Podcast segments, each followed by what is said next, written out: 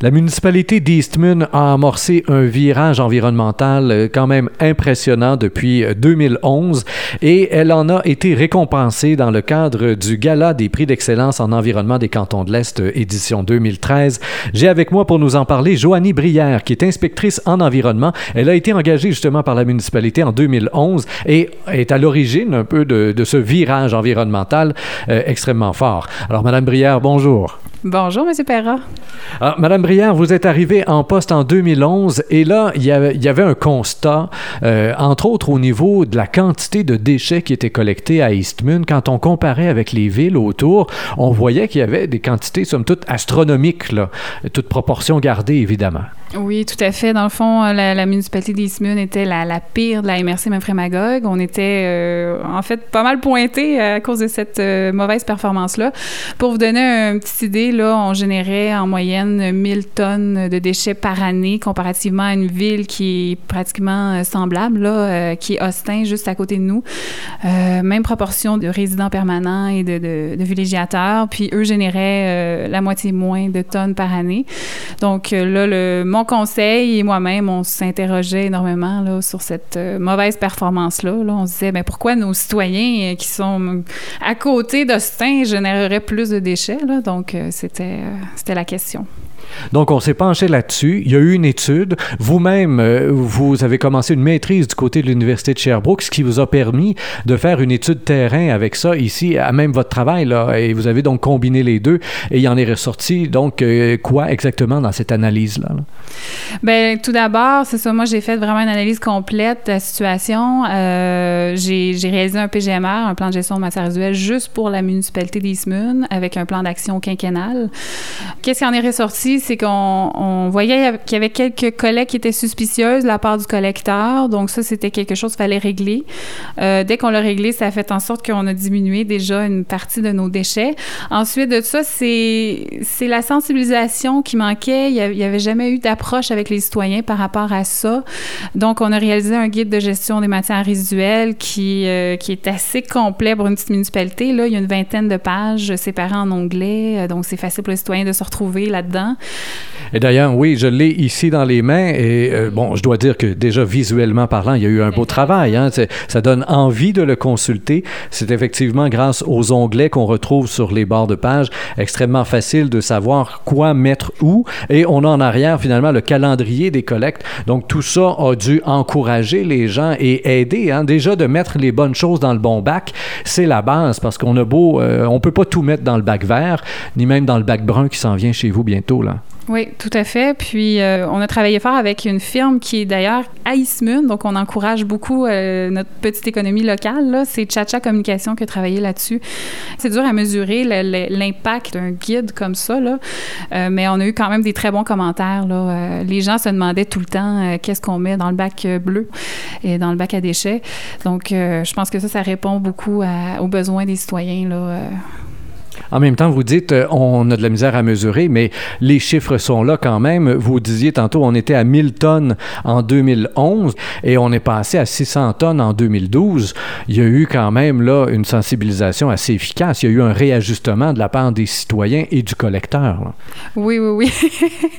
Je pense qu'ils ont, beaucoup apprécié le, guide, mais on a également euh, organisé, euh, c'était la première fois qu'on organisait ça en 2011, un écocentre mobile, parce qu'on n'avait aucun aucun accès à un éco-centre, puis tout ce qui est matériaux de construction, euh, tous les TIC, là, les euh, matériels... Les technologies de l'information. Exactement. Euh, les, les, les, peintures, les huiles usées, il y avait, il y avait nulle part où aller porter ça. Donc ça, probablement que ça se retrouvait dans les déchets, donc ça faisait augmenter notre tonnage de façon excessive.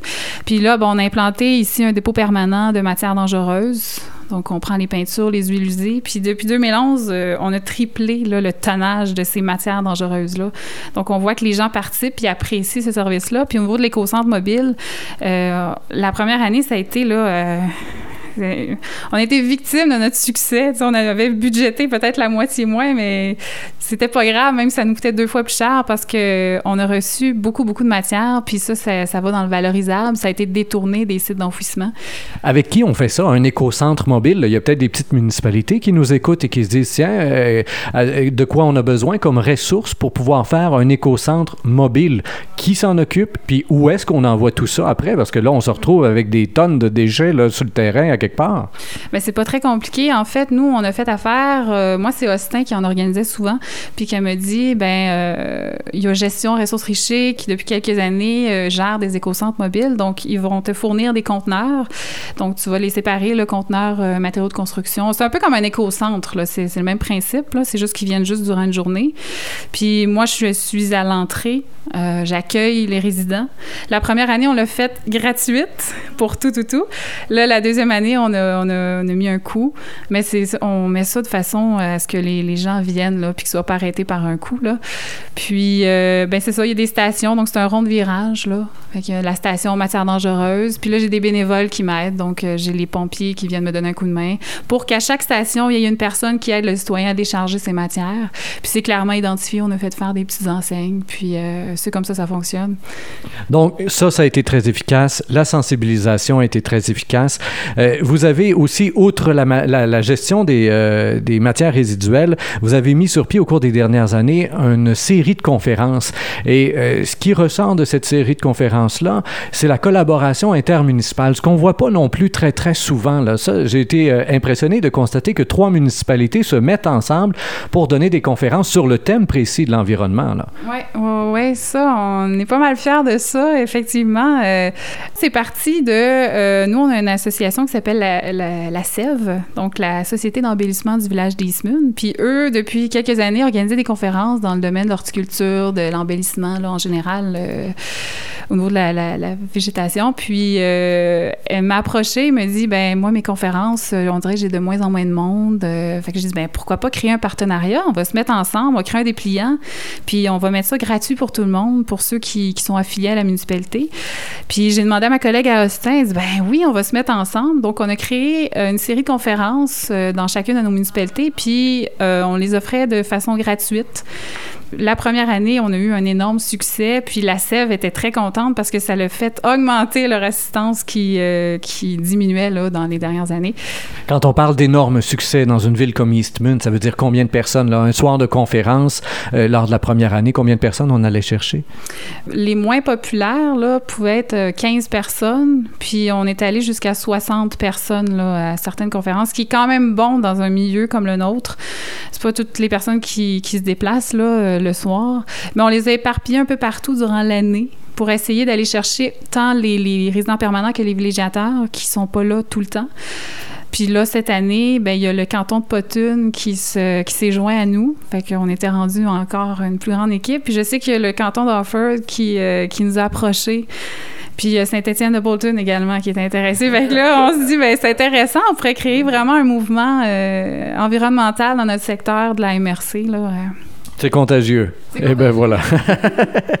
Autre aspect euh, de votre euh, mise en candidature du côté du gala environnemental, euh, il y a eu votre étude, vous avez fait votre maîtrise, on le disait en ouverture, en, en, faisant l'analyse de ce qui se passait ici, mais étant donné que vous étiez évidemment en relation étroite avec les responsables de maîtrise du côté de l'Université de Sherbrooke, vous en avez profité pour demander d'autres études, mais cette fois-ci du côté des entreprises. Qu'est-ce qui en ressort de ça? Oui, en fait, nous, on gérait juste le résidentiel. Puis comme on le sait, la nouvelle politique en gestion résiduelles du gouvernement du Québec va nous imposer de, gérer nos ICI, du moins soit de, les prendre euh, sous notre charge, là, donc de les collecter, ou d'aller chercher leur, euh, tonnage là, sous forme de, de, relevé. Euh, donc nous, on se posait la question, qu'est-ce qui est le mieux? Est-ce qu'on les prend sous notre charge? Donc avant de faire ça, vu qu'on les avait jamais encore gérés, j'ai pris des étudiants de l'Université de Sherbrooke avec le professeur Marc-Olivier. Puis euh, eux sont allés auditer Donc, il y avait un questionnaire. Donc, on est allé chercher euh, qu'est-ce que qu'est-ce qui génère nos commerces, euh, comment ils sont organisés à l'interne euh, dans leur bâtiment? Est-ce qu'ils ont des conteneurs, ils ont des bacs, est-ce qu'ils ont suffisamment de place, est-ce que les camions pourraient bien circuler, est-ce qu'ils sont intéressés vers le, intéressés vers le compostage? donc, toutes ces questions-là, puis de voir s'ils pourraient aussi être éligibles au programme ici on recycle de Recycle Québec. Puis il en est ressorti que plusieurs d'entre eux sont très, très, très intéressés à s'améliorer. Et puis ça, ça nous a euh, ça nous a euh, donné un son de cloche de dire, ben on va, on va continuer vers la démarche de, de leur offrir le service municipal.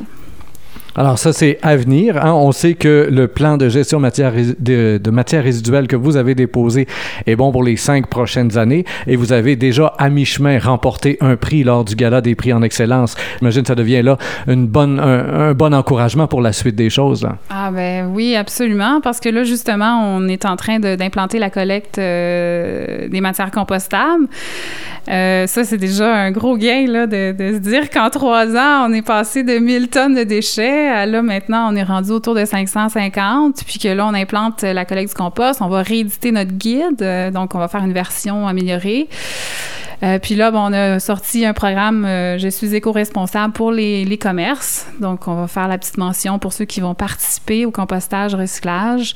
Euh, on pense aussi créer une charte d'éco-responsabilité pour parce que nous, on a beaucoup d'événements à Ismune. On a notamment les correspondances, la fête de la Saint-Jean-Baptiste. Donc, tous ces événements-là, on se dit, ben, on va donner l'exemple en, en, en, se dotant d'une charte d'éco-responsabilité puis de l'appliquer. Puis, on a obtenu une subvention de la table récupération au foyer donc, on a obtenu 12 collecteurs trois voies qui sont faits par cascade en matériaux recyclés qu'on va implanter dans nos, dans nos parcs municipaux. Donc, on demande aux citoyens de faire un effort, mais nous aussi, on se dit, on va, on va donner l'exemple également. Joanie Brière, inspectrice en environnement, félicitations à vous et à toute la municipalité, finalement, au conseil de ville et aux résidents d'Eastman pour ce virage que vous êtes en train de prendre, virage qui, euh, je le rappelle, chers auditeurs, leur a permis de remporter un prix lors de l'édition 2013 du Gala des prix d'excellence en environnement des cantons de l'Est. Chers auditeurs, comme toujours, je vous invite à partager cette entrevue sur Facebook, Twitter et autres réseaux sociaux. Au microphone, Rémi Perra.